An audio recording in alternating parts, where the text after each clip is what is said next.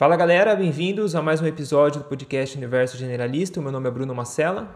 Meu nome é Caio Rux Pirandelli e antes de a gente começar, só uns recadinhos de sempre. Quem está no YouTube, curte, segue a gente, compartilha com o pessoal que, que pode ter interesse nesse, nesse assunto ou no, no que a gente aborda aqui no podcast.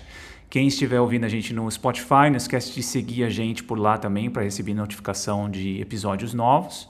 A gente tem o canal, o canal de Apoia-se, que é um apoio financeiro para a gente continuar fazendo esse trabalho e talvez até expandir no, no futuro. E a, o, tá, o link para tá na descrição do, do episódio. Tá? E referências também, que a gente, do, tudo que a gente falar aqui no episódio vão estar tá também na, na descrição. É isso aí, vai lá, Bruno. Hoje a gente está com uma convidada, Fernanda Palhano Fontes. Obrigado, Fernanda, por aceitar o nosso convite. Obrigada, pessoal. Um prazer estar aqui com vocês. Estou animada com a conversa. Massa. Eu vou passar brevemente o currículo da Fernanda. Ela é, a Fernanda é, tem graduação em Engenharia Elétrica, mestrado e doutorado em Neurociências pela Universidade Federal do Rio Grande do Norte. É engenheira do Instituto do Cérebro da Universidade Federal do Rio Grande do Norte, atuando na área de neuroengenharia e neuroimagem. E ela tem interesse em pesquisas com psicodélicos, doenças psiquiátricas e técnicas de neuroimagem. E Fernanda, a gente sempre começa os episódios tentando entender o histórico da pessoa até chegar nessa temática. E como que foi para você? Beleza. É... Então, eu estava... Fiz engenharia elétrica, né? E o último estágio que eu fiz durante a graduação foi um estágio em que eu estava em um laboratório de pesquisa que usava imagens médicas, eles usavam imagem de ultrassom para fazer automação em cirurgia. É, então, eles usavam essa informação da, das imagens para automatizar um processo cirúrgico lá em, em tipo de cirurgia. É, e eu fiz um, era um estágio muito computacional, que era fazendo, tentando otimizar esse algoritmo que eles usavam para fazer isso em tempo real. Mas eu achei muito interessante trabalhar nessa interface entre a engenharia e a medicina, né? então nessa parte da engenharia biomédica, digamos. É, então, quando eu acabei a, a, a, graduação, eu pensei em fazer um mestrado, seguir na carreira acadêmica e fazer um mestrado nessa área, né, que seria ainda usando essas imagens, alguma coisa em processamento digital de imagens, mas mais ligada à parte de engenharia do que à parte é, de biológica mesmo. Uhum. Mas quando, assim que eu terminei, o, o Instituto de Neurociências estava abrindo a pós-graduação aqui em Natal. E aí eu fui assistir a uma palestra do professor Draulio Barros de Araújo, e nessa, nessa palestra ele apresentou a técnica de ressonância magnética funcional, né, FMRI, que a gente chama. E eu achei muito legal o que ele estava mostrando, assim, achei super interessante a técnica, o que ela conseguia fazer, conseguia ver, né? Então, basicamente, essa técnica ela permite que a gente é, infira sobre a atividade do cérebro enquanto as pessoas estão lá fazendo o exame a gente faz um, um, adquire um monte de imagem, né, como se fosse um filme, e a partir dessas imagens a gente consegue é, não apenas ver né, a localização do, do cérebro, de regiões do cérebro, mas também a atividade, digamos, né, do que está acontecendo ali. E eu achei super interessante a técnica, é, e conversei com ele logo depois da palestra, expliquei que queria fazer mestrado, e assim foi. Então, ele estava chegando em Natal de mudança, ele era professor da USP de Ribeirão Preto, estava vindo para Natal para trabalhar no instituto, é, e não tinha alunos ainda trabalhando com ele. E aí eu entrei, então, na, na e ele era da, da pós de neurociência.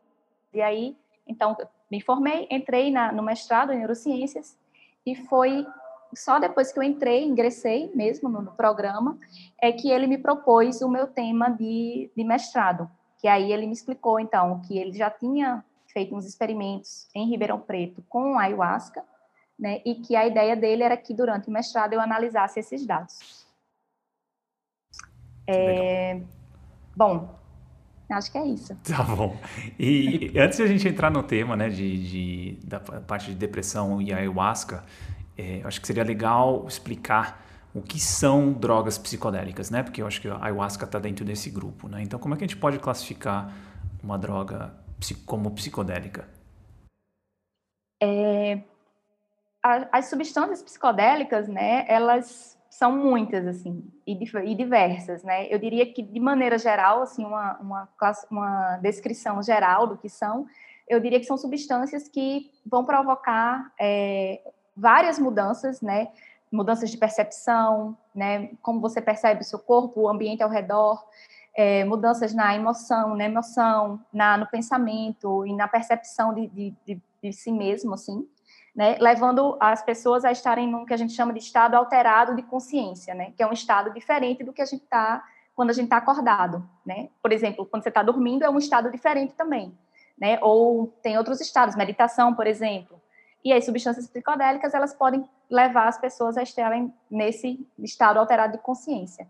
E aí são várias substâncias. Quando a gente normalmente se refere a psicodélico, a gente está se referindo a uma classe específica dessas substâncias, né? Os psicodélicos clássicos, é, que são substâncias que vão atuar num receptor específico do nosso, num, num neurotransmissor específico do nosso cérebro, que é o, o neurotransmissor que é a serotonina, né? Então vai atuar no sistema serotoninérgico, né? E principalmente ele vai se ligar a um receptor específico, né? Então é, um receptor específico que é o 5-HT2A. Então, quando a gente fala de psicodélico, normalmente o que a gente está se referindo a essas substâncias como o LSD, como a psilocibina, que tem é, nos cogumelos mágicos, né, a mescalina, e aí a ayahuasca entra também nesse, nesse grupo né, de substâncias, que são os psicodélicos clássicos, que vão ter essa atuação no receptor de, de serotonina.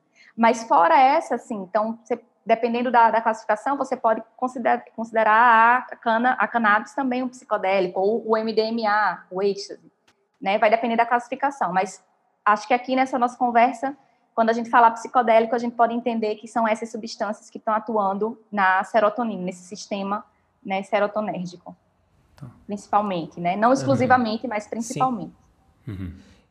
E, Fernanda, assim, partindo já para a temática central da nossa conversa, que talvez seja o ayahuasca, é, você conseguiria descrever para a gente qual é a composição do, da ayahuasca e como que está o status legal dela para poder ser usado no Brasil? Como que funciona esse processo? Poderia, poderia passar para a gente? Legal.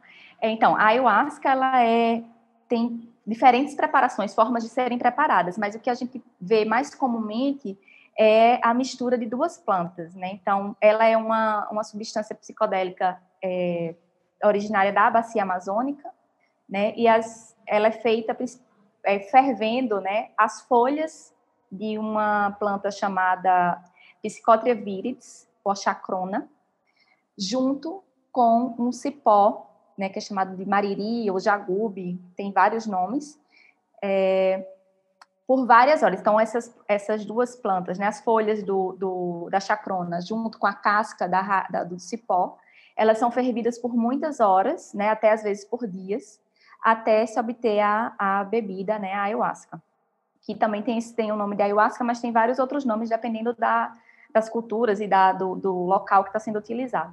Uhum. É, sobre o, o, status legal, é, em 87 é, o, a, foi é, conferido um status de uso provisório para a ayahuasca em cerimônias e em 2006 teve um uso, 2006, 2010 teve um uso regulamentado, né, para uso em, para fins religiosos, né, então dentro de cerimônias, e também para fins de pesquisa. Então a gente consegue estudar, né, é, a, a, a, ayahuasca assim de maneira legal aqui no Brasil. Isso no Brasil. É, nos, tem um, também nos Estados Unidos desde 2006 uma das, uma das igrejas que usa a ayahuasca também é, tem permissão lá para ter seus, seus, suas cerimônias religiosas lá também. Tá, e, e, no caso isso as outras substâncias acabam esbarrando em questões legais, né? A ayahuasca ela consegue ela consegue muito por, por esse viés religioso de, de, de, legalização através de uso legal através da religião que vocês conseguem fazer pesquisa. Se fosse fazer com outras substâncias psicodélicas outras, aí teria problema, não é isso? Exatamente, é. A gente, eu diria que aqui no Brasil a gente tem uma grande vantagem, né, no, assim, em estudar uma substância psicodélica, né, que está que faz parte, digamos, da cultura brasileira, assim. Então, Sim. se a gente for ver, tem muitas pessoas que fazem uso regular, né, da, da, da ayahuasca. Então, eu diria que é uma grande vantagem, assim, daqui da, da, gente e que a gente não tem isso com outras substâncias. Então, se você vai querer estudar, por exemplo, a psilocibina, então você vai ter que ter uma autorização especial da Anvisa, né, para que você tenha, você possa ter essa substância dentro da universidade para ser estudada. E aí a ayahuasca, a gente tem essa, a gente não precisa disso porque ela já tem um uso regulamentado, né, para uhum. fins religiosos e de pesquisa. Entendi. E assim, eu acho que a principal questão, acho que para quem está ouvindo, né, e sempre ouve falar de, de drogas psicodélicas, fica muito na imaginação das pessoas o que, que acontece, né? Ah, toma, fica muito louco, toma, caminha uma semana e volta, né? Então, eu queria que você, você falasse para gente, você que já teve em laboratório, né, é, é, com, com a substância, né, e usou ela em estudos, o que, que acontece pós-ingestão, né? Então é, é, um chá, como você falou, é um chá que é feito. E pós-ingestão, o que, que, o que, que acontece com o indivíduo que, que tomou ayahuasca? Então, acontece assim, é, os efeitos são muito variados, né? Então, só para descrever assim um pouco da, do, do, tempo em que ocorrem, normalmente os efeitos, as pessoas podem começar a sentir entre 20 minutos e 40 minutos após a, a, ingestão. É, e algumas coisas são mais, mais comuns, né? Então, o que é que os relatos, né, eu diria que é mais consistente, né, de ser relatado? É alteração na percepção, então, alteração da percepção na maneira como você escuta os sons, é, as visões com os olhos fechados, então é muito comum as pessoas terem imagem, visualizarem imagens muito vívidas, né, que podem ser desde padrões geométricos, é, ou até cenas complexas, como se fosse um sonho mesmo, então né? Você tem ver cenas, ver pessoas conversando, você pode conversar também com essas pessoas. Tudo isso é mais comum com os olhos fechados. Com os olhos abertos, você pode ter alguma alteração, ver o campo visual tremendo um pouco, muda um pouco a, a nitidez dos objetos. Isso também pode acontecer. É, também são comuns alterações, como eu falei, da emoção, então de você sentir, se sentir mais emotivo, né? Sentir que as emoções estão mais à flor da pele é, mudanças no, no seu pensamento, então de você ter insights, né, lembranças de, da infância, é, tudo isso é, é, é, comum durante os efeitos, assim. Também uma sensação, de, é, um aumento de empatia com as pessoas que estão ao redor, ou uma ligação maior com a natureza também, se sentir parte daquilo ali, da, da parte da natureza. É, todos esses efeitos são bastante comuns, mas eles duram, tem um tempo também de duração. Então, normalmente até quatro horas. Eu diria que tem um pico, né? Por volta de uma hora, uma hora e meia. Depois esses efeitos começam a diminuir gradualmente, até que a pessoa já não, não sente mais nada, por volta de quatro horas, mais ou menos. Uhum. Então tem um período bem específico, né, de atuação. Tem um período bem específico. Tá. E claro que esse período também depende da dose, assim, né? Assim, de certa forma, isso aí é o, o, o que esse que eu estou lhe descrevendo é o que uma dose usual das pessoas que usam na em alguma religião, por exemplo, tem. Então essa é a uhum. duração uhum. mais ou menos de uma cerimônia, uhum, né? Tá. Em torno de quatro horas é o tempo de, de você ir e você voltar. Tá. Legal. E é meio que um mito, Fernanda, essa questão. Já ouvi já de tipo, ah, a pessoa nunca mais voltou ao normal. É meio que um mito. Mesmo eu tenho relato de pessoas que realmente perderam a consciência e Super importante essa sua pergunta. É, ainda falando um pouco sobre o que acontece durante os efeitos, então, a, a, o Caio falou, ah, as pessoas, a pessoa sai andando e quer se mexer e tal. No geral, o que acontece, então, o meu relato do, do experimento que a gente fez né, em laboratório, é, as pessoas ficam quietinhas, paradas, assim, é, elas não perdem contato com o que está acontecendo no, no ambiente externo, então, se eu falar, a pessoa vai saber ela não perde consciência, digamos, né? Ela sabe que está ali, ela sabe que está sob efeito da substância, ela tem capacidade de se locomover, caso a gente é, é, peça, ou se ela precisar ir ao banheiro, por exemplo. Então, né? Ela não fica, por exemplo, como uma pessoa que está com sinais de embriaguez, digamos, assim, que você vê aquela pessoa é, que o, a coordenação motora não funciona bem, né? Então, a pessoa que está sob efeito da ayahuasca, ela não fica assim. No geral, ela fica muito quieta, né? Ela vai ficar tranquila ali, porque tudo que está acontecendo está acontecendo dentro da cabeça, né? Então uhum. pode estar tá acontecendo muita coisa, né? Claro que às vezes a pessoa pode ter, sei lá, uma crise de choro, pode querer falar, mas no geral é uma experiência assim. Eu diria que se você está só observando externamente e não sabe,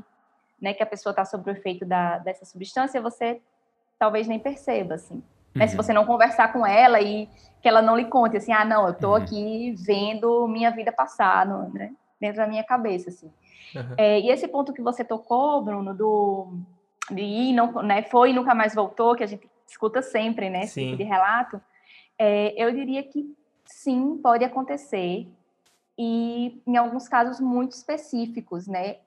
No caso de, da ayahuasca, por exemplo, ou de outras substâncias psicodélicas, funcionarem como um gatilho para alguma é, condição pré-existente, né, que aquela pessoa pode ter. Uhum. É, então, assim como qualquer coisa na vida, existem pessoas que vão se dar bem usando a ayahuasca, né, que não vão ter nenhum problema, vão ter outras para as quais o uso não é recomendado. Então, por exemplo, pessoas que têm um histórico familiar de doenças psiquiátricas como esquizofrenia ou psicose, ou que a pessoa já teve algum surto, né? No geral, o que se recomenda é que essas pessoas não façam uso desse tipo de substância, Entendi. porque elas podem sim desencadear um quadro, né? É, ou que já a pessoa já teve, ou, ou, mesmo que não tenha tido, mas pode desencadear algum quadro é, mais prolongado, né? Das pessoas ficarem com esses é, efeitos que a gente normalmente espera que eles passem completamente depois de algumas horas, que isso se estenda por muito tempo. Né? Então, acho que é um, um, cuidado, sim, que tem que se ter né, uhum. antes de fazer uso, não só da ayahuasca, mas de qualquer substância, né? Ou como você vai tomar um remédio, por exemplo, qualquer remédio. Né? Então, contraindicação, tem, né? Tem contraindicação, né? Então, é, é ficar atento a, a, a essa, essas contraindicações. Perfeito. E pensando em neuroimagem, Fernanda, o que que, que, que acontece no cérebro de uma pessoa quando ela está sob efeito ayahuasca? É, as, essas, as técnicas de neuroimagem, né? Só para falar um pouquinho o que, que, seria isso quando a gente fala de técnicas de neuroimagem. Isso. É, as técnicas de neuroimagem, elas são uma maneira que a gente consegue, de maneira não invasiva, observar o que está acontecendo no cérebro. Então, elas permitem a gente ter ideia do que está acontecendo ali, né, sem ter que abrir a cabeça da pessoa, digamos assim. Né? É, então, a técnica que a gente tem trabalhado mais no laboratório que eu trabalho é a, a ressonância magnética funcional. Como eu falei lá no início, né, as, vocês já devem ter visto o que é uma ressonância magnética, a, o, a, o, equipamento de ressonância magnética. É esse tubo, né, tipo um, um túnel que a pessoa entra, né, Uhum. É, e aí vai ter um, como se fosse um capacete, assim, em volta da cabeça da pessoa, que é a bobina, né? E a partir disso daí a gente vai conseguir adquirir essas imagens, e não só, né, como eu falei, da estrutura do cérebro, né, das, das regiões do cérebro, como também da atividade. E aí, é, desde de 2006, né, o professor Draulio, né, que é o chefe do laboratório aqui no, no Instituto do Cérebro, ele tem feito uma série, a gente tem feito vários experimentos para tentar investigar o que, é que acontece. Tanto do, nesse efeito agudo, que é quando eu falo efeito agudo, é durante os efeitos né, psicodélicos da ayahuasca, uhum. como também logo depois, né? Mesmo que a pessoa não esteja mais no efeito agudo, pode ser que tenha algum efeito residual, que a gente chama também de efeito subagudo. É, então, num primeiro experimento, o que é que foi feito? É, voluntários, né? A gente comparou esses um, alguns voluntários antes deles beberem o chá e durante né, os efeitos, 40 minutos depois que eles tinham bebido o chá, que é exatamente onde a gente espera aquele pico do efeito. É, e nesse experimento, a gente fez duas coisas. Uma coisa foi mostrar para eles umas imagens, eles viam essa imagem, e em outros momentos eles tinham que imaginar essa outra imagem. É, então, esse estudo foi muito interessante porque o que é que a gente viu, o que é que foi visto, né? É, foi visto que quando os, os, voluntários eles estavam sob o efeito da ayahuasca, uma região do nosso cérebro, que é o córtex visual primário, né, que fica aqui atrás da cabeça, no, no, no córtex occipital, ela apresentava a mesma atividade de quando as pessoas estavam vendo a imagem com os olhos abertos. Isso é muito curioso, porque essa região é onde primeiro chega o estímulo visual. Então, é a primeira região do cérebro que vai receber esse input é, externo, então, dos olhos abertos, o que você está vendo. Né? Uhum. E aí, o que foi visto foi que com os olhos fechados, imaginando, né, as pessoas quando estavam sob efeito do chá, da ayahuasca, tinha atividade lá semelhante, né, da mesma, digamos, da mesma ordem de grandeza, da mesma magnitude, de quando estavam com os olhos abertos. Interessante. Né? Além disso, né, nesse mesmo trabalho foram vistos que outras regiões do córtex pré-frontal também estavam envolvidas, né, de regiões de memória, é, várias regiões estavam envolvidas nisso, assim. Um paralelo que se faz, assim, com esse, é, com esse achado é um, um, essas regiões, elas também foram vistas, né, com, com, tendo atividade, quando as pessoas estão sonhando um tipo de sonho que se chama de sonho lúcido. Eu não sei se vocês já ouviram falar no, o que é sonho lúcido. É, o sonho lúcido é um sonho em que a pessoa, durante o sonho, ela se dá conta de que está sonhando. Então, ela está sonhando, mas ela sabe que está sonhando. Então, tem toda uma área de estudos. É tipo a origem, o filme, a origem. Isso, isso. tipo a origem, o filme, exatamente. Então, a pessoa está lá, está dormindo, está sonhando uhum. e ela sabe que está sonhando. E aí ela é como se ela conseguisse controlar o sonho, mas normalmente as pessoas acordam quando elas tentam fazer isso. Então, um exemplo é: ah, eu sei que eu estou sonhando, eu vou voar. E aí a pessoa vai voar e acorda. Uhum. Mas, enfim, tem vários trabalhos mostrando né, esse tipo de sonho, que é esse, esse, sonho, esse tipo de sonho acontece, que as pessoas conseguem controlar, e tem regiões né, envolvidas, né, que compartilham esse mesmo. É, tem regiões que foram vistas como estando ativas durante o, o, sonho lúcido, que também estão ativas quando as pessoas estão sob efeito da ayahuasca, né? Que legal. Então, sugerindo aí talvez uma compartilha, compartilhar o mesmo mecanismo, né? Uhum. Isso daí. E você tem essa sensação, assim, muitas vezes a, a, experiência com a ayahuasca, ela tem elementos do sonho, né? De você ter essa coisa vívida, de você ter cenas complexas, né? De você estar tá lá, ter um, um, cenário, você conseguir interagir ali naquele cenário. É, é... talvez, talvez dessa riqueza do olho fechado, né? Da, dessa coisa do, de, de, de, muito da, da, experiência ser de olho fechado e ser muito e não ser uma experiência assim tranquila, vamos dizer assim, né? Uma experiência muito rica. Exato. Por mais que você esteja de olho fechado, tem todo um monte de coisa acontecendo ali, como se você estivesse de olho aberto, né? Então, Exato. eu acho que tem a ver com Exatamente. isso também. Né? É. E aí, um outro aspecto que a gente investigou com esses mesmos é, dados desses, desses, voluntários foi uma, um conjunto de estruturas de regiões do cérebro que elas são conhecidas como rede de modo padrão, Default Mode Network. É, essas, essa estrutura, essas, esse conjunto de regiões, por que, que a gente fala que é uma rede? Porque a, essas regiões elas estão é, a atividade dessas regiões ela tá correla estão correlacionadas. Então, são regiões que estão distribuídas ao, no cérebro, então tem regiões mais anteriores, mais laterais, mais posteriores e mediais, assim. Mas o que acontece é que quando a gente vai observar a, a, a atividade dessas regiões ao longo do tempo, a gente vê que elas estão, ela está correlacionada. Então, né, se a atividade em uma região aumenta, na outra também aumenta. Outra diminui, também diminui. Então, como se essas regiões elas estivessem conversando, uhum. né, para dizer assim.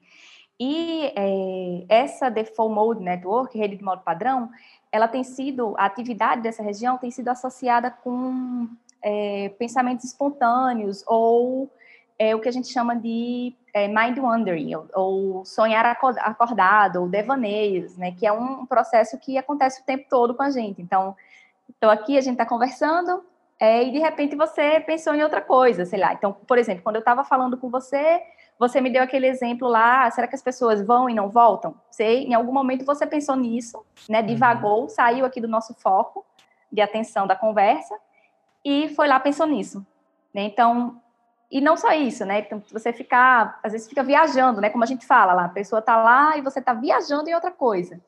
Né? Ou então, quando você está fazendo um processo que é muito automático, você está dirigindo, você vai lá dirigindo e sua cabeça está pensando lá em, você nem sabe aonde, né? De repente você está pensando uma coisa, não sabe nem como foi que começou a pensar naquilo. Então, essa a, a atividade dessa rede, ela está associada a esse tipo de, de pensamento, a esse tipo de, de, de processo, né? Processo autorreferencial, de planejar o futuro, pensar no passado, tudo isso. É, e o que a gente viu foi que durante a experiência também, então, do, no efeito agudo, a atividade dessa rede, a atividade e a conectividade, então como essas, essas regiões elas conversam com o resto do cérebro, está diminuído. Né? Então, é, é, esse é um achado que é super consistente, eu diria, em diversos psicodélicos, né? Então, foi um achado que também foi visto com a psilocibina, com o LSD, né? Então, parece ser um, digamos, um marcador, assim, da experiência com psicodélico, essa redução da, dessa atividade da rede de modo padrão. Uma outra coisa que também é interessante é, falar é que pacientes com depressão, parecem ter a atividade dessa rede aumentada. Tá? Então, uhum. tem uns trabalhos mostrando que tem trabalhos mostrando que a ADMN, como a gente chama, que é Default Mode Network, ela tem uma atividade maior nos pacientes que têm depressão. E isso estaria associado a um tipo de, de comportamento que é a ruminação. Hum. Então, a ruminação seria parecida, digamos, com essa, essa coisa do, do devaneio, né, uhum. do, do, pensamento, mas teria um padrão que seria são pensamentos negativos e repetitivos, que a pessoa não consegue se livrar daquilo ali. Né? Então, você fica meio com aquele pensamento fixo ali, tem um padrão né, de, desse pensamento e aí se associa, então, a, a na, na depressão, se, é sabido que os pacientes têm esse tipo de, de, de pensamento, né, de ruminação, e isso poderia estar associado, então, ao aumento da, da atividade da rede de modo padrão. Né? E o que a gente vê durante Legal. os efeitos da ayahuasca é o contrário, é a diminuição. Né? É curioso, Fernanda, porque a gente também trouxe a Elisa Cosassa, que trabalha com meditação. Conheço a Elisa também. Ela colabora com, ah, com é? o nosso grupo, é. Legal. Porque além de trabalhar com ayahuasca, a gente também tem um trabalho no, no nosso grupo com meditação, com algumas ah. práticas do yoga. E aí a Elisa colaborou com a gente até no, no artigo recente da. Eu falo, eu falo, é, eu falo porque está tudo direcionando para essa rede de modo padrão, né? Um olhar para essa região. E inclusive Exato. a gente que trabalha com corrida, eu e minha esposa, a gente ela também estudou um pouquinho isso com, com relação à neurociência e ativa a mesma área. Com corridas longas distâncias, você também diminui a rede de modo padrão. Então, talvez é, e na seja uma região... Também, na meditação, meditação também, também tem, tem elementos parecidos, exato. Muito legal. Bem legal. E aí, uh, Fernanda, a gente já indo, caminhando para a gente falar um pouquinho do, dos estudos com, com ayahuasca e a questão da depressão, né, no, no que você fez. A primeira coisa que eu queria saber assim é quanto ao chá que é usado, né? Porque não tem uma quando você recebe o, o chá você pega do, do, do, que é fornecido pelo, por um pessoal de fora, né? E aí como é que faz a questão da dosagem dele? Porque ele não é na constituição do chá ele não é feito de uma dosagem muito exata, né? Então vocês é. precisam até para a replicação do estudo depois precisa desse de, desse. E não dá para sintetizar isso em laboratório. Né? Você tem que pegar o chá e usar. Então, como é que funciona essa dosagem? Como é que vocês estabelecem essa dosagem também? Tem um parâmetro internacional de uso, de para saber o efeito que dá? Como é que funciona? Eu diria que assim, cada chá é um chá, é único, ah. né? Porque cada preparo é isso, assim. Os preparos eles variam tanto de acordo com a, a cultura, digamos assim, que está tá fazendo aquele preparo, né? O feitio da, da, da ayahuasca, ele vai ser diferente em cada, seja em cada igreja, né? Em cada religião que usa, seja num uso é, indígena, também vai ter o seu preparo. É, o que a gente fez, é, a, gente recebe, a gente recebeu a doação do chá, né, que foi preparado pelo Fernandes, que é um, um mestre da Barquinha, de Paraná, é, e a gente usou essa mesma amostra durante todo o experimento que a gente fez. É, e a gente consegue dosar as substâncias que tem dentro do chá, as principais substâncias, né? Eu não falei aqui, mas do, do ponto de vista farmacológico, a ayahuasca, ela contém, a gente, simplificadamente, a gente diz que a ayahuasca, ela é composta por, pela DMT, que é a NN-dimetiltriptamina, que seria a substância que conferiria esse caráter psicodélico, então a DMT é a substância psicodélica, que está presente nas folhas da chacrona. E a gente tem umas outras substâncias que a gente chama de beta-carbolinas, né, que são outros alcaloides, que estão no cipó. É, essas beta-carbolinas, então, é interessante saber como é que funciona a ayahuasca, porque é, realmente é muito interessante.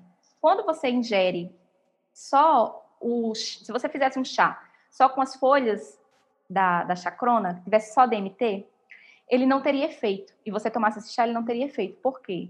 Porque existem umas enzimas no nosso é, estômago, intestino, no, no, no, trato gastrointestinal, que são as monoaminoxidases, que elas conseguiriam, que elas conseguem degradar a DMT. E aí a DMT não não cai na corrente sanguínea e não tem um efeito né, no sistema nervoso central. As beta-carbolinas, que são principalmente a armina, a tetrahidroarmina e a armalina, elas são inibidores dessa enzima. Hum. Elas são inibidores reversíveis, então elas vão lá se ligar nessa enzima, impedindo que a enzima funcione. Então, quando você toma, faz a combinação, né? Da ayahuasca, então, é a combinação dessas duas substâncias. Quando você toma em conjunto, aí sim, as, as beta-carbolinas, elas vão impedir a ação da, da enzima, né, da MAL, fazendo com que a DMT ela consiga, então, cair na corrente sanguínea, ultrapassar a barreira hematocefálica e ter um, uma ação do sistema nervoso central. Além disso, essas beta-carbolinas, elas vão proporcionar um aumento é, é, de outros neurotransmissores, que não, que não a DMT, né? Então, ter o um aumento de dopamina, de outras monaminas também. Então, é essa combinação que faz com que a, a, a proporciona os efeitos da ayahuasca. E aí, o que a gente consegue é fazer a dosagem dessas substâncias no chá. E aí, no, no artigo, a gente informa, né? No, todo mundo que trabalha com ayahuasca, você vai lá, vai ter uma seção do seu artigo que você vai dizer quais são as concentrações, né? De DMT, de armina, armalina e tetrahidroarmina dentro do seu chá, para você saber ali, então você consegue comparar. Uhum. Com relação à dose, a gente acabou usando uma, base, se baseando na, na dose que se usa num ritual, né, da UDV, por exemplo, ou do Santo Daime a gente fez 1 ml de chá por quilo da pessoa. Então, uma pessoa de 70 quilos, por exemplo, tomava 70 ml. Uhum. Né? Que é mais ou menos, no, no, rituais varia um pouco, entre 100, e isso mais ou menos, assim, entre 150 e 100 ml por pessoa. Então, a gente se baseou nisso, assim. Uma outra coisa também é que nem todos os estudos, que nem todas as pesquisas que são feitas com ayahuasca são feitas com ayahuasca na forma líquida, que é a forma natural, né? Uhum. Tem estudos que usam ela liofilizada, que é você pegar o chá, extrair por um processo né, físico lá, você extrai toda, por liofilização, extrai toda a água, uhum. e aí você usa só a parte sólida. E aí você pode colocar dentro de cápsulas e usar como se fosse um comprimido. A gente optou por usar na forma in natura mesmo. É... E aí a gente fez dessa forma. A, a dosagem foi 1 ml por quilo da, da pessoa, do peso da, de cada paciente. Legal. Legal. E, e Fernanda, partindo já para os seus estudos em, em especial em relação aos efeitos na, na depressão, você poderia passar para a gente quais os, o que, que a literatura hoje fala sobre o uso de ayahuasca em relação a pacientes com depressão e o que, que vocês acharam nos seus estudos? É, então, vou contar, vou contar um pouquinho da, de como a gente chegou né, nesses, a fazer o estudo aqui em Natal. Então, uhum. é, o estudo aqui, ele foi o terceiro estudo, eu diria, de uma sequência de estudos, né? Então, antes do, de, da gente fazer o estudo aqui em Natal, tiveram dois estudos prévios que aconteceram em Ribeirão Preto, né? Como eu, como eu falei inicialmente, né? É, Braulio, ele era em Ribeirão Preto, fez vários, fez, né, vários experimentos lá, incluindo, né, lá eles, eles começaram a estudar o efeito é, antidepressivo da ayahuasca. É, então, eles fizeram dois ensaios, que eram, foram ensaios clínicos abertos. Né? O que é que isso quer dizer? Quer dizer que os pacientes, eles sabem que vão... Eles sabiam a substância que ia ser testada, que era ayahuasca, e os, os pesquisadores também sabiam, né? E a depressão, os sintomas de depressão, eles foram avaliados por algumas, algumas escalas clínicas, que a gente fala, as escalas psiquiátricas, que medem depressão que avaliam a severidade da depressão. Essas escalas são questionários. O psiquiatra vai lá, vai aplicar esses questionários, fazer umas perguntas e o cada paciente vai ter uma pontuação e essa pontuação indica, né, a severidade da depressão.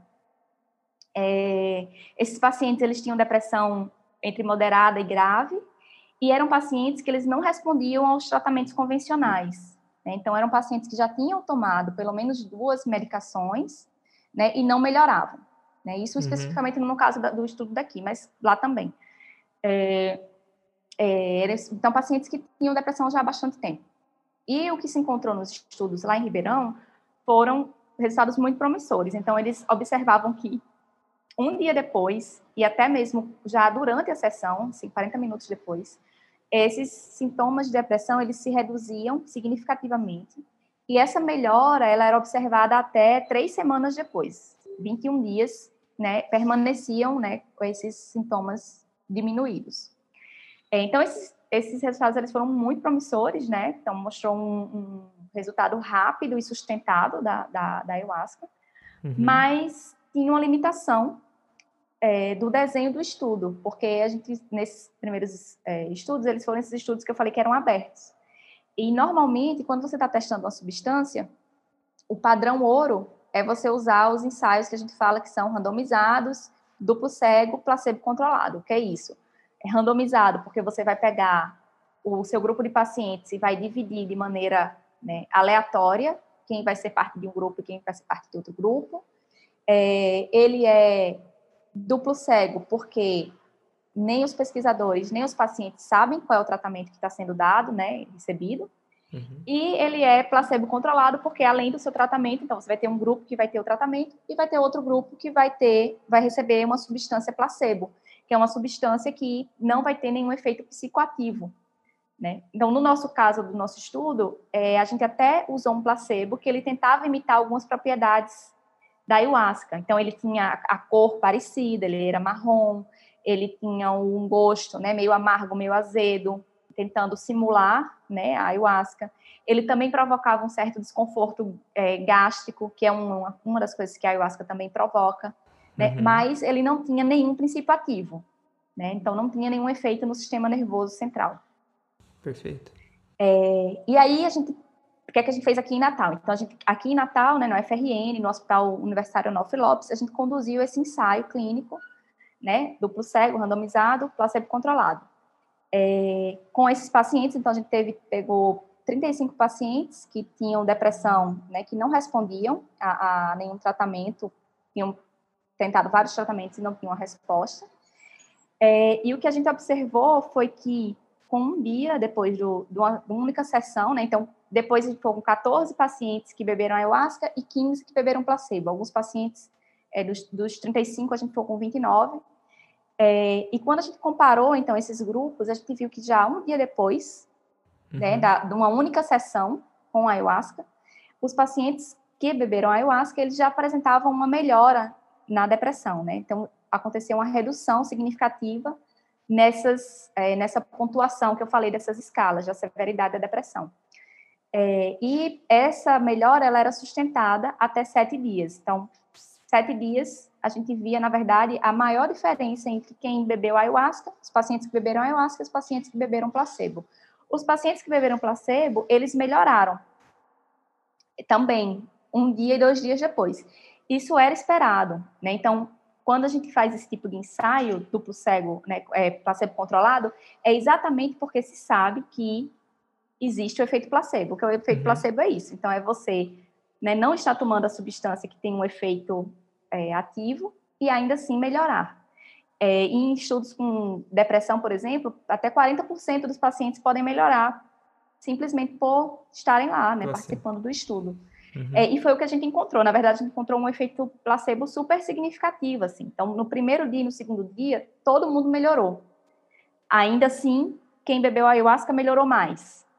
Uhum. Mas, se a gente observar a curva lá do, do, do, gráfico, né, em que a gente avalia isso ao longo do tempo, a gente vai ver que sete dias depois, os pacientes do grupo placebo, eles voltam mais ou menos ao mesmo nível que eles tinham no início do estudo, antes de começar. Uhum. Enquanto o efeito da, da ayahuasca, ela permanece, né, sustentado, esse efeito do, do, da depressão, da redução de depressão, dos sintomas de depressão nesses uhum. pacientes.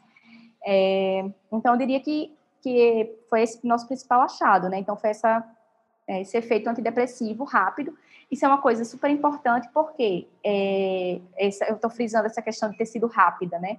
De ter sido rápido o efeito, porque a maioria dos, do, dos é, antidepressivos convencionais, né, o que tem nas farmácias, eles demoram por volta de duas semanas a começar a ter efeito. Então, a pessoa você vai lá, o médico passa o remédio, você começa a tomar, você só vai sentir um efeito mesmo mais significativo, né?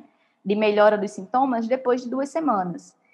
É, então, é, é hoje em uhum. dia, sim, continua sendo uma, uma busca, né? Você encontrar tratamentos que funcionem numa janela de tempo menor, né? Que você já possa ver uma melhora um dia depois, por exemplo. Então, por sim. isso que é, que é super é, é importante.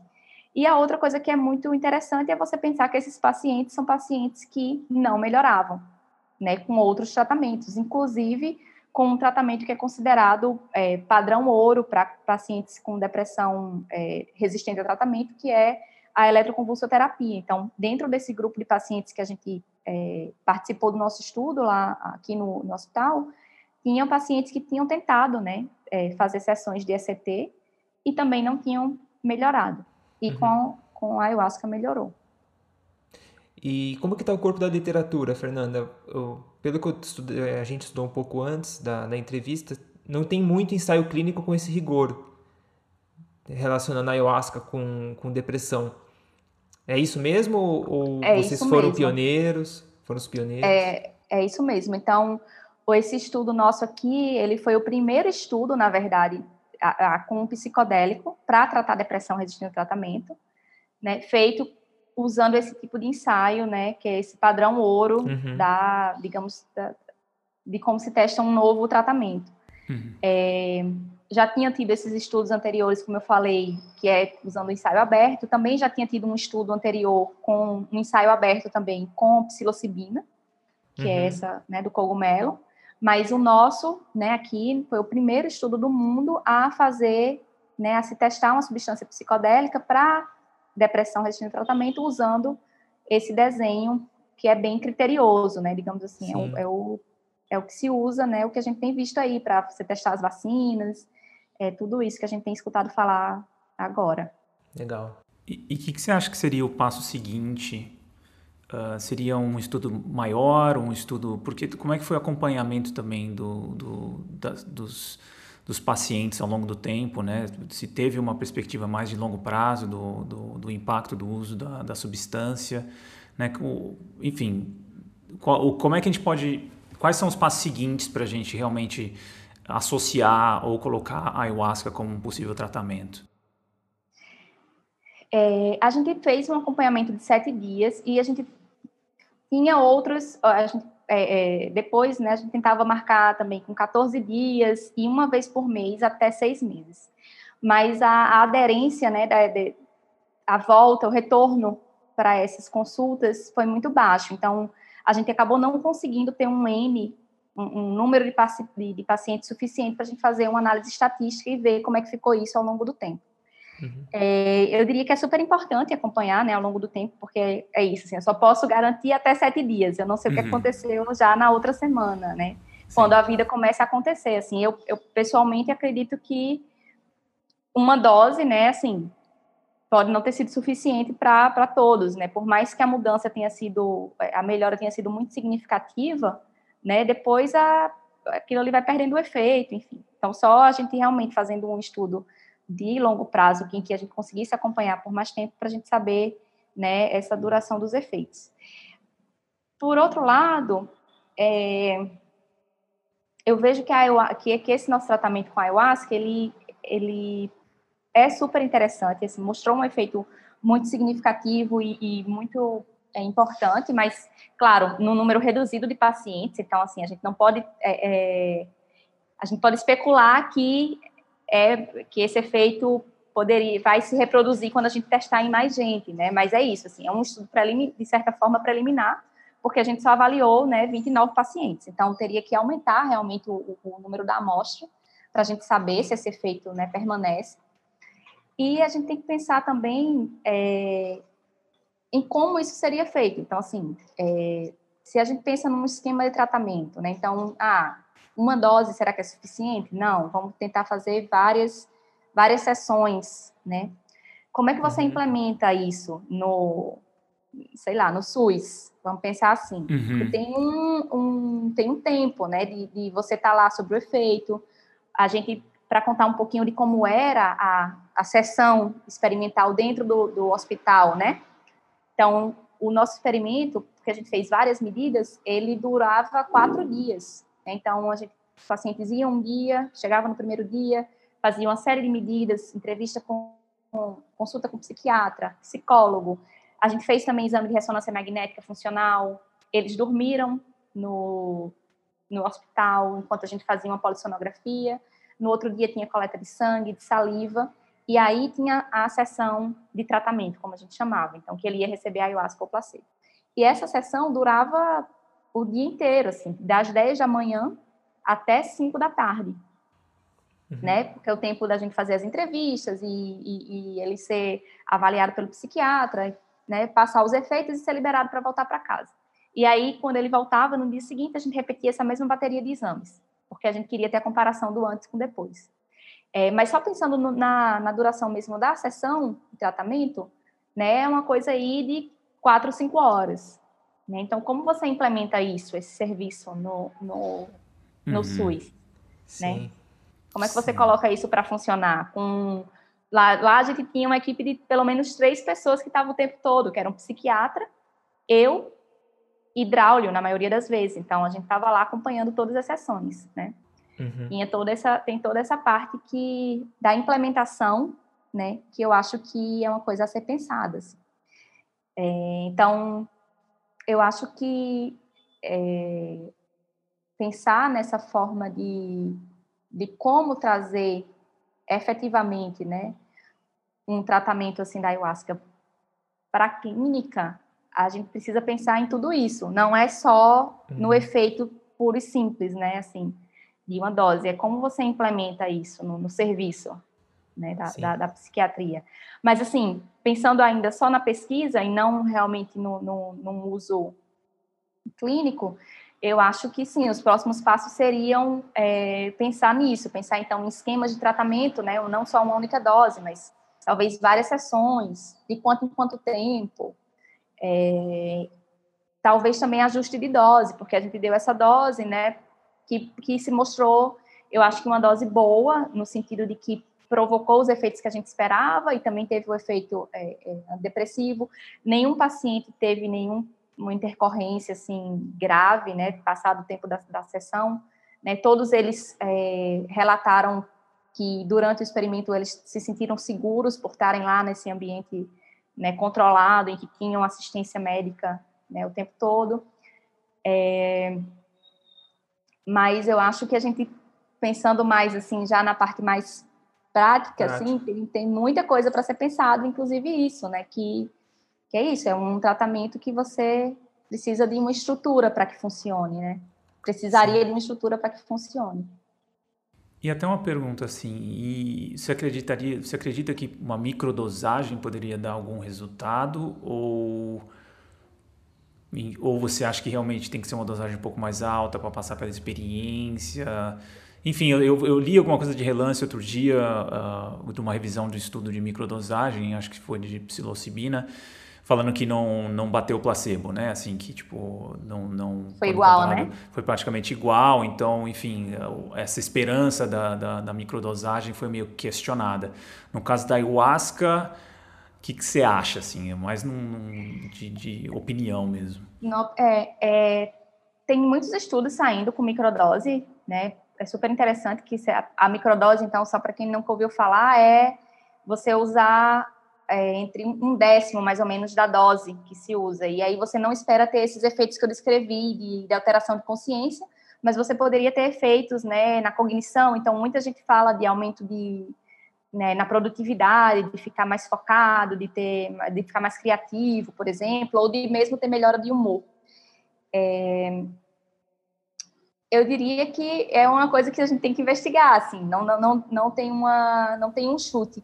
Mas uhum. isso que uhum. você falou da, da experiência, importar ou não, é, foi, é bom você ter trazido isso, porque tem um grande debate também acontecendo agora, eu diria, no, no campo dos psicodélicos, que é exatamente com referência a isso. É, se o efeito terapêutico, ele depende ou não é. da experiência aguda, né? Recentemente tem saiu um, um, um trabalho mostrando uma substância que foi sintetizada, que é um, um análogo de uma substância chamada ibogaína, que é um psicodélico. E aí, só que é um análogo em que ele, que ele não tem esses efeitos psicodélicos. Então, uhum. é um uhum. psicodélico sem, sem o efeito psicodélico. Uhum. E aí, isso trouxe essa discussão, eu diria, mais fortemente, né, de que, ah, será que a experiência importa ou não? Né? A experiência que você teve lá na hora importa ou não? Tem vários grupos, é, principalmente é, nos Estados Unidos, assim, que eles, é, eles advogam né, de que a experiência durante a, o efeito agudo, principalmente um tipo específico de experiência, que seria a experiência mística, ela é uhum. é necessária né, para esse efeito positivo que, que a gente está vendo em diversas condições, seja na depressão, eles, na verdade, não, tão, não viram com depressão especificamente, mas viram com melhora de sintomas de depressão e ansiedade em pacientes que tinham câncer terminal, é, ou também para tratamento de adição de, de, álcool e tabaco. Então, eles viram que é, essa experiência mística, que era que muitos pacientes, muitos pacientes relataram durante os efeitos agudos, eles mediavam a resposta terapêutica. Então, quem tinha mais experiência mística, em outras palavras, quem tinha mais experiência mística, melhorava mais. Então, essa uhum. experiência lá, então você passar pelos efeitos, né, sentindo mesmo esses efeitos psicodélicos, seria parte importante do processo.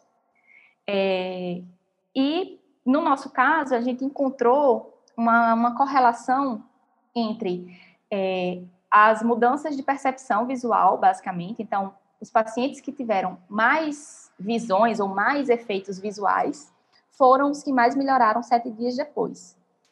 É, isso é uma correlação, então não é causa, não é necessário. A gente não pode dizer que é necessário, que foi por conta disso, não foi uma análise de correlação. Quer dizer, a gente encontrou isso. Teve essa correlação. E que a gente até faz alguns, de, de certa forma, tem um sentido por trás disso, que é o sentido de que é, muitos pacientes, eles relataram durante a experiência, eles terem experiências como se estivessem numa terapia. Então, uma, uma coisa mais sutil, que não seria farmacológica, exemplo, claro que tudo é farmacológico, mas pensando assim nessa parte mais psicológica de você rever, revisitar é, traumas ou ter insights sobre a sua doença, é, isso daí, né, parece ter uma importância na melhora uhum. né, clínica.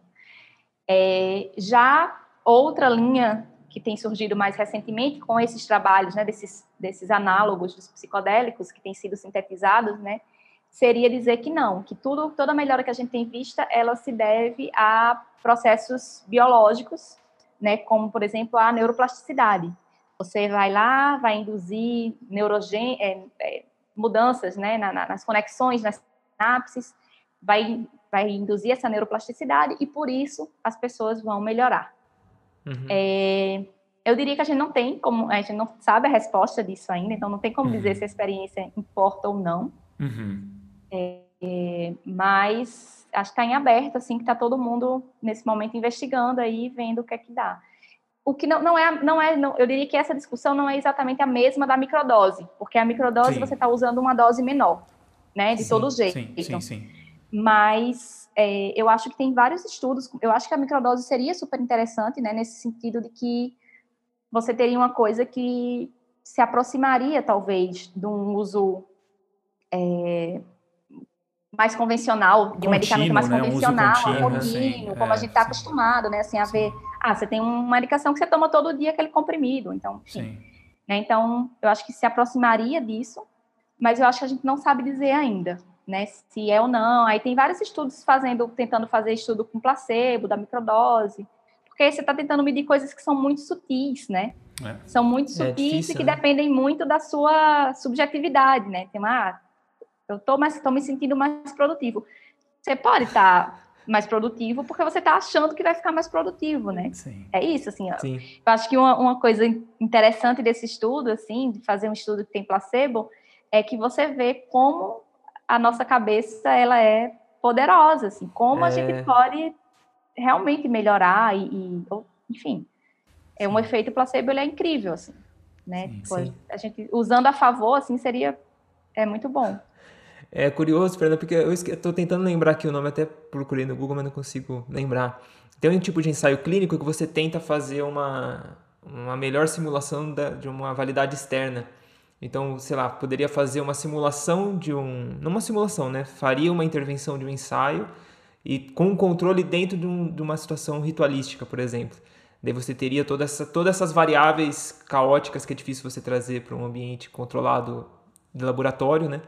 E aí sim ver se tem um efeito mais isolado do, do placebo e da, e da, da ayahuasca, só que nesse ambiente já com os dois presentes, né? que é o ambiente ritualístico, por exemplo que teria intenção, que teria tudo, todas essas é. outras variáveis que validaria mais um, uma, um valor ecológico, vamos dizer assim, uma aplicação mais no ambiente externo. eu acho, se... que, eu, eu acho que esses estudos em ambientes naturalísticos, eles são excelentes, assim, são, é, eu acho que, que a gente deveria investir nisso, inclusive, assim, uhum. nessa coisa, de certa forma, menos controlada, né, mas que se aproxima mais do que as pessoas estão fazendo mesmo, né? Então, é, é, tem alguns estudos é, epidemiológicos, saiu agora recente, dois estudos epidemiológicos feitos com grande quantidade de pessoas, assim, esses surveys, né, que você faz, manda na internet e um monte de gente responde. Uhum. É, mostrando que a ayahuasca, então, usuários regulares da ayahuasca, não necessariamente é, em contextos, eu não sei se eles diziam qual era o contexto, se era um contexto religioso ou, enfim, tem muitos grupos que usam, né, não só religiosos, mas, sei lá, neo-xamânicos, tem muitos outros tipos de uso, assim, mas mostrando que esses, essas pessoas que responderam, que usavam ayahuasca regularmente, elas sentiam melhora em sintomas é, psiquiátricos, como depressão, por exemplo. Né? Então, nesse uso uhum. é, ritualístico, mas no ambiente natural. Assim. Então, uhum. é, eu acho que esse tipo de, de estudo, assim, de você fazer um estudo no ambiente né, em que as pessoas já estão fazendo uso mesmo, traz bastante informação também. Né? Menos Sim. artificial do que esse, dos que os ensaios clínicos mesmo, assim. Assim, metodologicamente, a gente pode é, é, tem várias questões também de você fazer um, um estudo com placebo, por exemplo, para uma substância psicodélica. Né? Então, uhum. essa é uma questão super importante. Como é que você faz o placebo de uma substância psicodélica se eu estou lhe dizendo aqui que você usa um psicodélico e você vai ter visões de várias coisas, você vai sentir seu corpo diferente, você vai né, é, é, ter essas mudanças assim tão é, fortes, né, assim, tão diferentes de quando você está num, num, estado normal. Então essa é uma super uma, é uma questão válida, né? Como é que você todo todo revisor vai perguntar isso? Ah, mas como é que você fez seu placebo? Por que, que você está dizendo que o seu placebo funciona, uhum. né? Para essa para essa situação assim. E, e, e aí... curiosidade, Fernanda, o placebo do seu grupo teve experiências? Parecidas? Então, aí eu acho que a gente tem que, quando a gente está falando dessa população clínica, a gente tem que pensar em dois tipos de efeito placebo, eu diria. Você vai ter um efeito placebo com relação ao efeito psicodélico, então é uhum. aquela pessoa que né, tomou o placebo e uhum. durante uhum. a experiência ela disse: Ah, não, achei que sim, achei que minha percepção variou, mudou. E a gente teve, né, então, é, cinco pessoas é, que beberam placebo acharam que beberam ayahuasca. ayahuasca. Né? É... Porque elas nunca tinham tomado, né? Tem isso também, né? Do estudo. Isso, então, então nenhuma exatamente. delas, nenhum dos grupos, dois grupos, tinham, nunca tinham tido nenhuma experiência com psicodélicos em geral, né? Então realmente não Exato. tinha nem parâmetro, né? Exatamente. Então, uma uhum. coisa que a gente se apoiou para fazer o nosso eh, placebo foi isso: pessoas sem experiência. Então, ah. como a ah. pessoa não sabia o que esperar, e também, como as experiências com ayahuasca e, com outro psicodé outros psicodélicos, elas variam muito de você, por exemplo, não ter, teve voluntário nosso que não sentiu nada. Assim, ele não não não aconteceu para ele assim. Não ninguém sabe por quê, ele tomou a dose igual a todo mundo, a mesma substância, né? E ele foi tipo, nada, ele ah, não sei, ficou na dúvida. Mas ele tomou ayahuasca. Então, a gente falava no, no, antes de começar a sessão, a gente avisava, ó, você pode sentir nada, você pode sentir muita coisa, né? uhum. né? Então, pode ser uma, uma, faixa muito ampla do que pode acontecer, assim. Mas aí a gente se, se, apoiava nisso. Então, as pessoas, elas não tinham experiência, elas não sabiam o que esperar. É, e aí, a outra coisa que... É, aí, a outra, outro tipo de efeito placebo, que é o que eu estou falando mais aqui, é o efeito placebo com relação à melhora da depressão. Aí é outra coisa. Porque aí, independente da pessoa ter achado que tomou ayahuasca ou não, lá, porque uma coisa que acontecia com os pacientes é que todo mundo queria ter tomado ayahuasca, né? Porque uhum. você está fazendo um tratamento alternativo, você tem uma, uma tá doente já há muito tempo, né? Você tem esperança que aquilo ali funcione, você quer estar tá no grupo da substância. Então, muitos deles diziam, não, eu tomei a, a substância mesmo, a ayahuasca. E aí, esse efeito placebo que eu estou falando, que foi alto, foi esse efeito placebo com relação à melhora clínica, né? Então, eles melhoraram clinicamente. Uhum. Né? Então, é uhum. é isso. Tem dois, eu diria que tem dois tipos de efeito placebo. Esse fazer, fazer o placebo da substância psicodélica é um grande desafio, né? A menos que você use uma substância que altere também a consciência, e é um placebo ativo. Mas aí você tem uma confusão farmacológica também, que é aí que você está testando. Nossa, é, é difícil você fazer isso, é. É um caos total. Legal.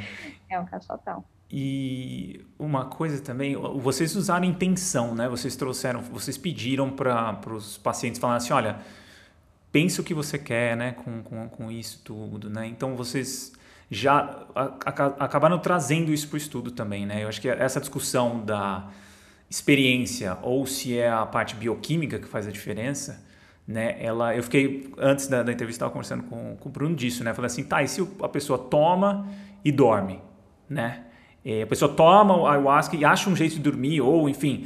E aí, né? Será que na ausência da experiência ela tem também um resultado positivo, simplesmente pela substância atuar em algumas, né, em, em alguns, modulando algumas coisas que ajudam na depressão, ou realmente a experiência faz parte, né, da, da, da parte de, de, de, tratamento. Porque o que eu tinha visto de psilocibina, por exemplo, para tratar tabagismo, né, ou, ou, ou, dependência de, de tabaco, era que a experiência fazia muito parte, assim, né? Reflexões sobre por que, que você quer parar. Então, você, todas as sessões tinham sessões sem a substância para preparar esse terreno. E aí a experiência teoricamente trabalharia em cima desse, dessa, dessas conversas, então a intenção está muito bem, bem construída né? Agora, então eu acho que varia muito também, né? Depressão é uma coisa muito mais ampla do que quando você tem uma, uma, uma questão, por exemplo, de dependência de uma substância específica, né? Talvez. Uhum. Mas, enfim, acho que exige. Não é fácil desenhar um estudo para fechar essas variáveis, né? E, e entender o que, que é o que, né? É, eu diria que é exatamente, foi isso que a gente discutiu antes, né? Assim, essa questão da experiência está super sendo bastante debatida, assim, se importa ou não. Mas a gente tentou trazer é, para dentro da, da, do nosso estudo, né? Apesar, é, é, foi um estudo todo conduzido dentro do hospital, mas a gente procurou trazer elementos ritualísticos, assim, baseado principalmente na, nessas religiões ayahuasqueiras. É, então, a gente tinha elementos como, por exemplo, isso da intenção. Então, é comum, na, na, nas cerimônias né, que usam ayahuasca, é comum que você tenha uma intenção. E aí a gente falava, ó, a intenção pode ser você ser um pedido, ser uma pergunta, ser um desejo, né? Uma coisa sua, você não vai precisar contar a gente o que é, uhum. mas que se você conseguir, porque dependendo da experiência, é tão tanta coisa acontecendo que você não consegue pensar nisso. Caso você consiga durante a experiência né, traga esse traga esse pensamento, né? Então seria alguma coisa para tentar servir de, de, fio condutor da experiência, né?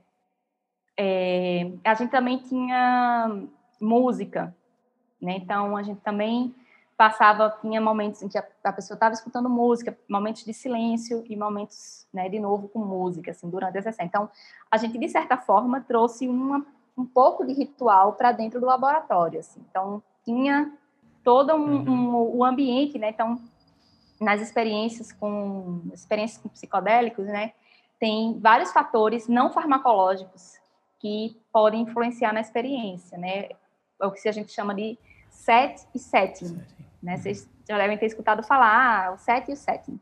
O set é a pessoa, é, é como a pessoa é a da pessoa. Então, seja traços de personalidade, é, seja o estado mental da pessoa lá na hora que vai fazer o uso, as expectativas que ela tem, a intenção, né? Então, tudo isso vai ter uma importância na, na experiência.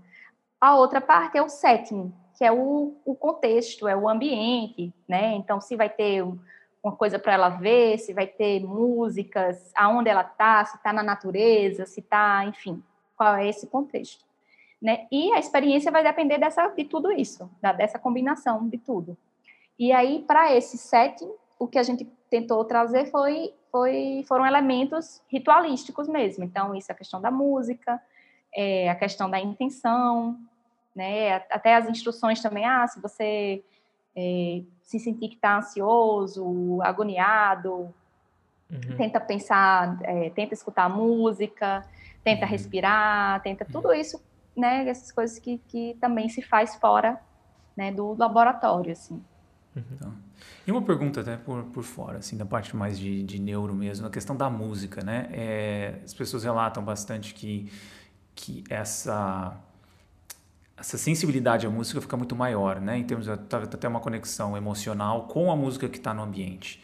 Né? É, isso tem alguma explicação neurológica para isso? Assim, do, através de neuroimagens, tem alguma conexão? Tem alguma coisa que apronta, aponta para isso? Ou não tem nada a ver? Como é que funciona? Tem. Com a ayahuasca não tem trabalhos assim mostrando. É, o que a gente consegue perceber assim dos relatos é que algumas músicas mexiam bastante assim, né? As pessoas se conectavam e diziam, cara, essa música foi muito boa, gostei muito, e algumas outras não gostavam de jeito nenhum. Teve voluntário, ah, não, essa música achei horrível, a música, né? Isso variava de pessoa para pessoa também, né? Teve paciente que queria escutar uma música específica, assim, que adorou lá quando apareceu tal música. É, então era assim super variado. Mas tem uns trabalhos do, da Inglaterra mostrando com LSD, é, mostrando especificamente isso. É, regiões, né? Acho que até do giro paripocampal, que é uma região que está envolvida com memória e também com emoção, mostrando que tem modulação, né? Quando as pessoas estão ouvindo música durante os efeitos lá do LSD, que tem envolvimento dessas regiões, sim. Então, tem, uma, tem trabalhos que mostram é, é, essa, essa, varia, essa coisa mais, é, é, os correlatos, né, digamos, correlatos neurais da, dessa experiência da música, assim. Bacana. E, Fernanda, pensando já a longo prazo, é, existem estudos assim longitudinais que acompanham indivíduos que participam de rituais com ayahuasca? Se tem é, efeitos a longo prazo, esses grupos, assim, investigar esses grupos é, é uma forma de observar isso? Sim, sim. Tem alguns trabalhos, até já mais de, de quase 20 anos, talvez, atrás, ou até né, nessa faixa aí, que avaliaram, é, então, é, usuários regulares, né, que, que, usam regularmente a, a ayahuasca, assim. Uhum. É, esses trabalhos eles têm mostrado que, um, primeiro, a, a ayahuasca é segura, então acho que isso é super importante, né, da gente dizer, atestar a segurança da, da ayahuasca, claro que utilizado dentro desses ambientes, né, então com todo esse cuidado da, da, dos rituais, porque é isso, acho que os rituais eles eles têm esse cuidado de fazerem que as pessoas entrem, né, nesse, né, nos efeitos, mas também saiam. Né? Uhum. Então acho que é um ambiente que que preza pelo cuidado com, com as pessoas, assim. É, então, eles, esses estudos, né, eles mostram que a ayahuasca é segura, né, que ela não tem, ela não causa adição, né, não tem esse efeito de adição, é, nem intolerância também. A tolerância é quando você, cada vez que usa uma substância, você tem que usar uma dose maior para você ter o mesmo efeito. É, ah, e a, tá. com a ayahuasca não se observa isso. Então, tem até pessoas que, que, que é, frequentam rituais assim que descrevem que ah, no início eu tomava tanto e agora eu tomo bem menos. Né? Então isso também é uma, uma coisa importante assim, porque muito muito disso da adição está ligado à tolerância. Né? Então uhum. você ah, cada vez você precisa de uma quantidade maior para você ter aquele mesmo efeito. A adição é, você fala que seria o vício, seria a dependência. A adição seria a dependência, isso é o uhum. vício. Assim. E esses outros esses estudos também eles mostram que as pessoas né, não têm nenhuma é, deteriorização, digamos, da, das, das cognitiva, né? Então não apresentam deteriorização cognitiva e inclusive alguns tem algumas melhoras assim em sintomas leves de, de é, saúde mental, assim como ansiedade, por exemplo.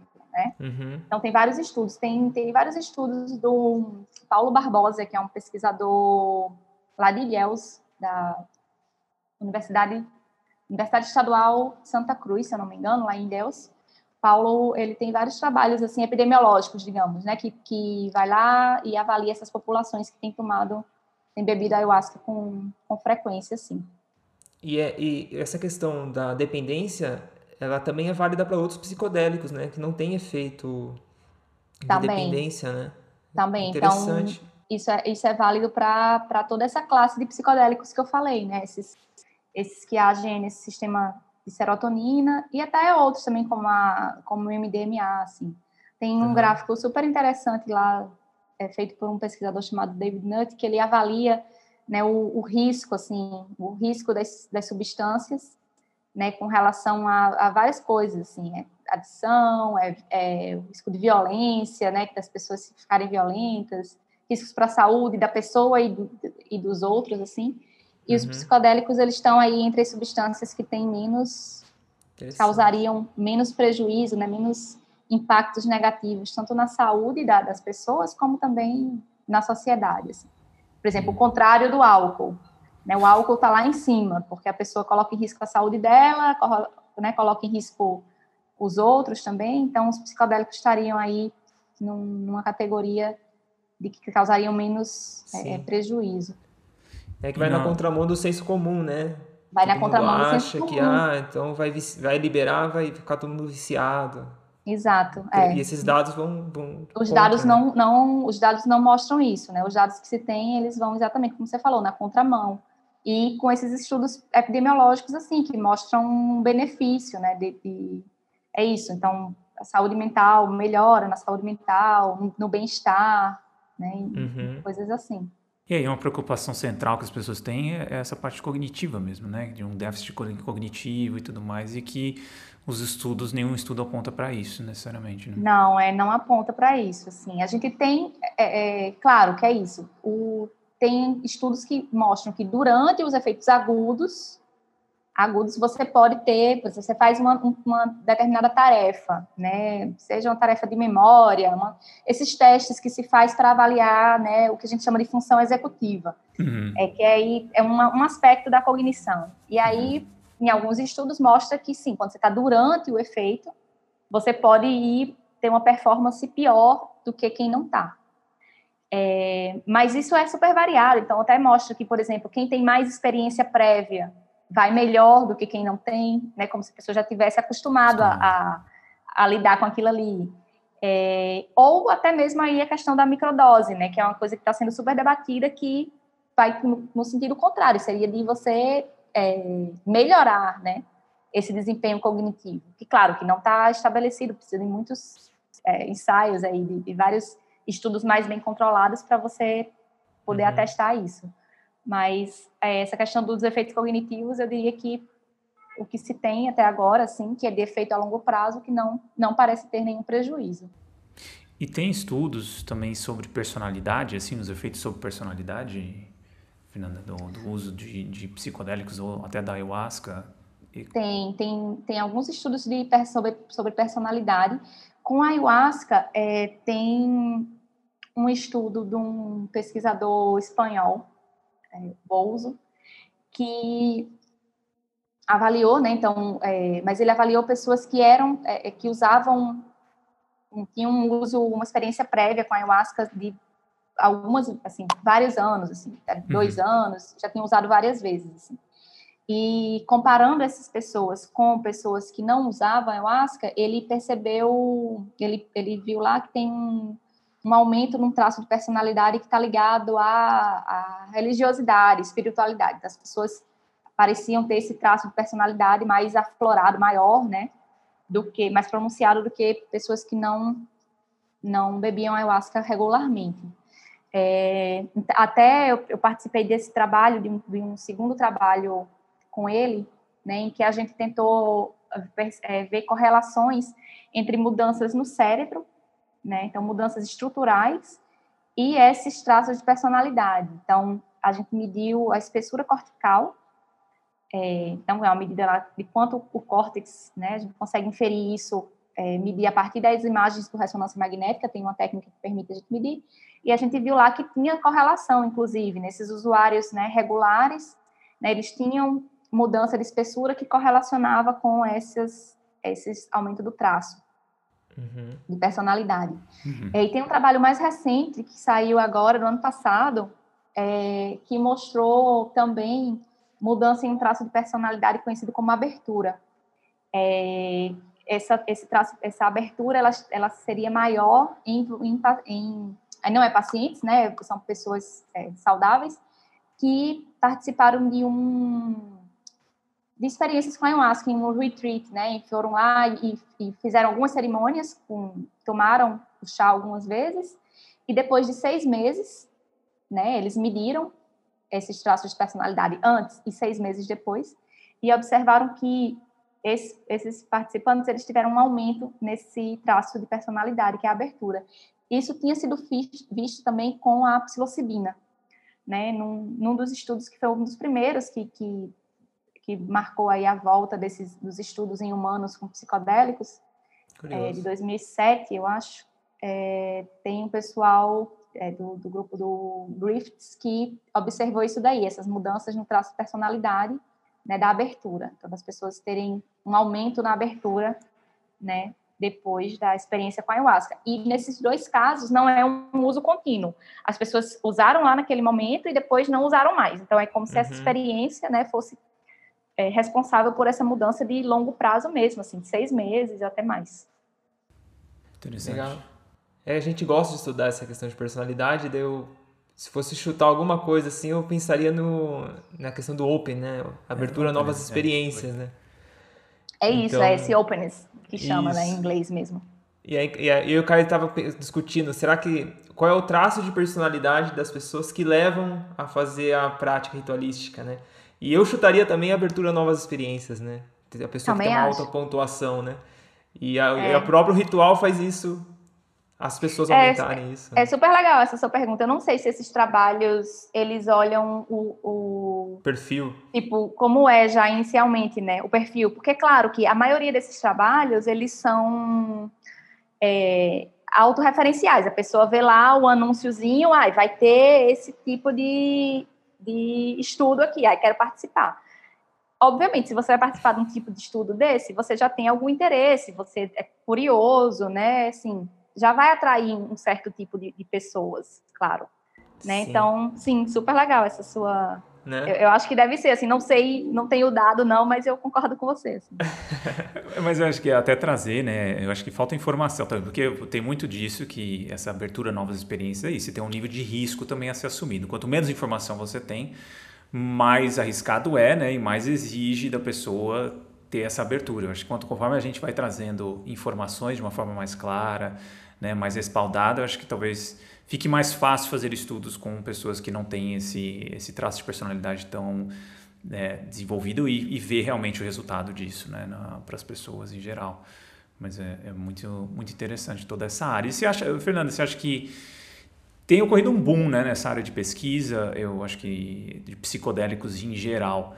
É, eu ouvi falar, não sei se você concorda, mas eu ouvi que, que que tem muito a ver com o potencial de ajudar as pessoas, que independente de, de viés político, todo mundo tem algum parente, tem algum, alguém, algum ente querido que sofre com depressão ou sofre com questões bem complexas e que a gente sabe que não tem um tratamento adequado para isso. Você acha que realmente essa busca por, por, por conseguir lidar, por exemplo, com, com a depressão que vem, enfim, que são atinge cada vez um número maior de pessoas, é que tem dado abertura para o uso de psicodélicos em pesquisa? Ou o que, que você acha assim você de dentro dessa área? O que, que tem uh, ocasionado essa esse boom de pesquisa na área? É eu acho que eu acho que assim que a, que a psiquiatria né ela é um, uma, um campo que a gente tem muita coisa para ser feita, assim, né? Então, exatamente isso que você falou. Ah, tem muita gente que melhora, claro, com os, os, medicamentos que tem disponíveis, mas tem muita gente que não melhora. Então, existe, eu acho que, uma busca constante aí para trazer novas alternativas para quem está né, sofrendo aí. A gente sabe que é isso, depressão é mais de 300 milhões de pessoas sofrem com depressão no mundo inteiro. A gente está passando agora por essa pandemia que a gente já está sentindo né, os efeitos aí na saúde mental e que devem permanecer por, por um tempo, assim, né? A gente ainda deve ter uhum. aí, tanto na né, questão de, de, luto, né, que a gente tem visto aí, enfim, a gente, né, o tempo todo está sofrendo com muitas perdas, enfim.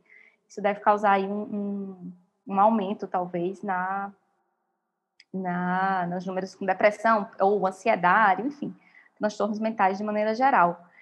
É, eu não, não, saberia lhe dizer exatamente assim se é isso que tem causado né esse, esse aumento assim exclusivamente né.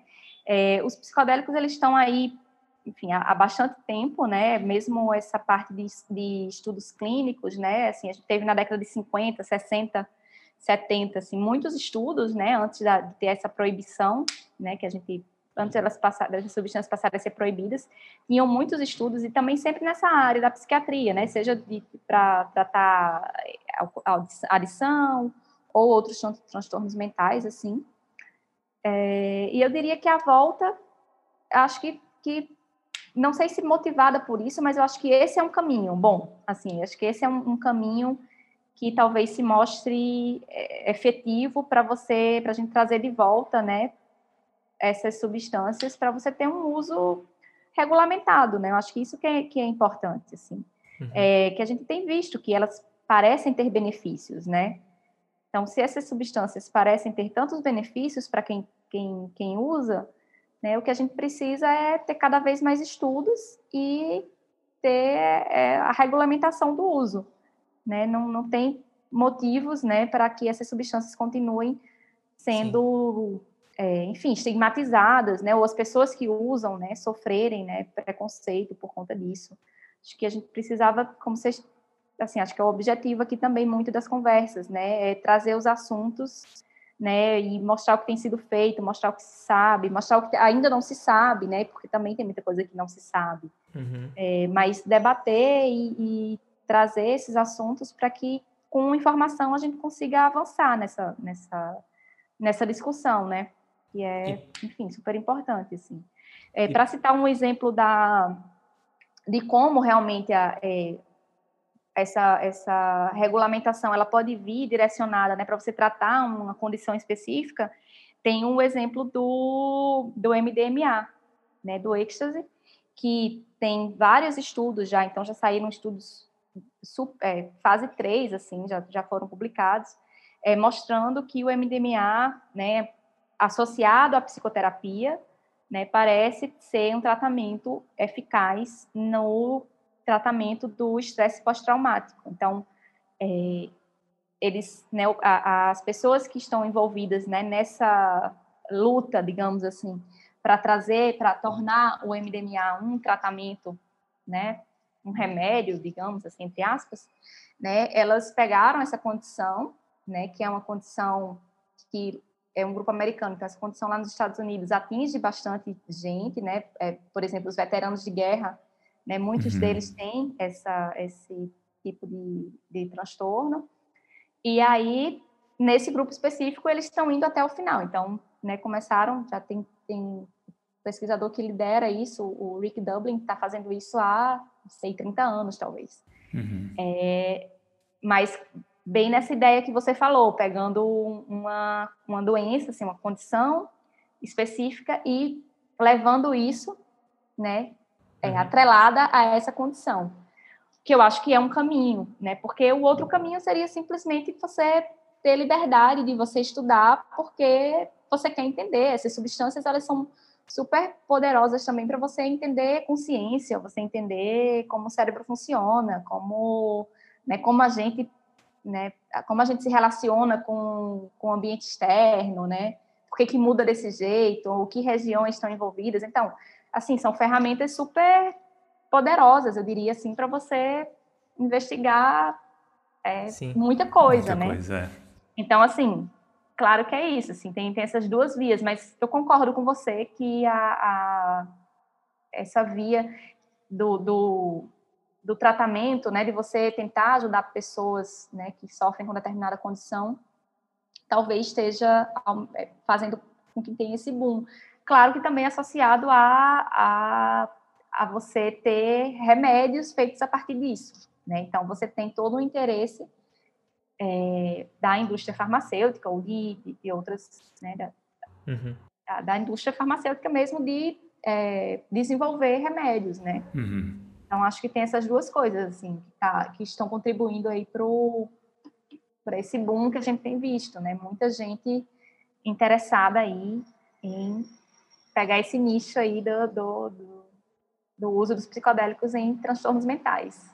Sim, é fascinante, Amara. Eu acho, fascinante, assim. Pelo menos o, do, das áreas de estudo que estão sendo desenvolvidas também, desde a experiência psicodélica, pela experiência, né, de analisar as experiências. Do dia eu vi um, uma palestra no, no MIT sobre isso, né, sobre as dosagens e, e, como a experiência dos indivíduos é de acordo com a dosagem, né? Então, enfim, diz muito sobre a consciência humana, como as nossas percepções, né? O que, enfim, é, o, é algo incrivelmente amplo e eu acho que tem coisas em paralelo, né? Eu acho que uma coisa é a gente vê a questão da depressão e vê questões de saúde mental e em paralelo se abre espaço para outros estudos também é.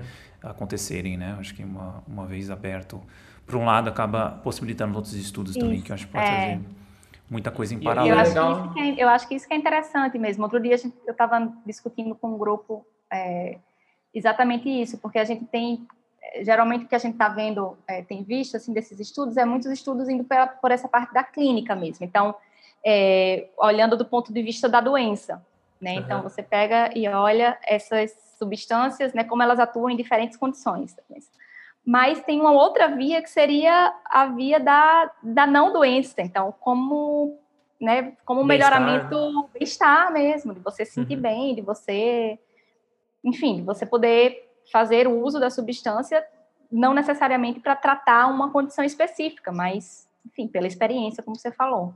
Né, eu acho que são duas vias aí que, que, enfim, claro que essa via da doença, eu acho que ela é uma via interessante porque ela tem uma aceitação, digamos, é, maior, talvez, pela sociedade, né? Sim. Quando você diz isso, ah, quem não conhece alguém que tem depressão? É impossível você não conhecer alguém que tem depressão. Então, quando você diz, ah, eu estou estudando aqui um, um novo tratamento para depressão, então isso aí é, você já consegue diminuir bastante, eu acho que o, o, o preconceito, né, que está associado a, a a essas substâncias. É, e transpõe é, barreiras, acho... né? Eu acho que tem a barreira que a gente falou de personalidade. Eu acho que quem tem baixa abertura a novas experiências já tende a julgar a priori, já né, querer proibir esse tipo de coisa, né? Então, talvez ele precise de caminhos mais estratégicos do que bater de frente. Enfim, eu acho que, que esse é um deles, né? É, acho que esse episódio também, pelo menos para mim, que consegui me aprofundar um pouco antes da, da entrevista, é, trouxe essa noção dos, do peso que tem na ciência para o uso desses, desses é, psicoativos, né? Então parece que tem um peso muito maior sendo favorável do que desfavorável, né? Então o senso comum talvez já traga que seja desfavorável, então vamos tentar trazer uma noção que ele é favorável. E acho que um consenso, pelo menos que a Fernanda trouxe para a gente, é que tem muito mais efeitos positivos e poucos efeitos colaterais, mas que ainda a ciência está buscando, né? Mas me, acho que trouxe uma noção geral da, da importância de, de abrir o espaço para esse tipo de, de, de tratamento. Muito legal. Agradeço, acho Fernanda. Que, é, acho que essa vindo. coisa que você falou também da, da ciência também é uma coisa que é interessante, né? Porque a gente está fazendo. É, é, a ciência é uma linguagem, né? Que é como você falou, tem um peso enorme.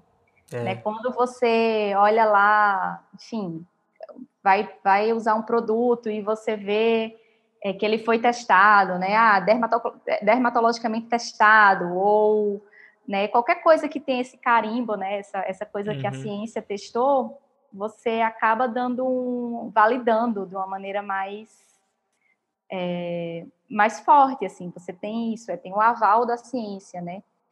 Quando também, isso. na verdade, é isso. Tem muita gente que faz o uso, né? Quem está usando, faz o uso religioso, está tendo benefício, assim. Essa pessoa, ela sabe que tem o benefício, né? Ela não, não vai precisar que eu vá lá e publique meu paper e diga, ah, aqui, ó. Né?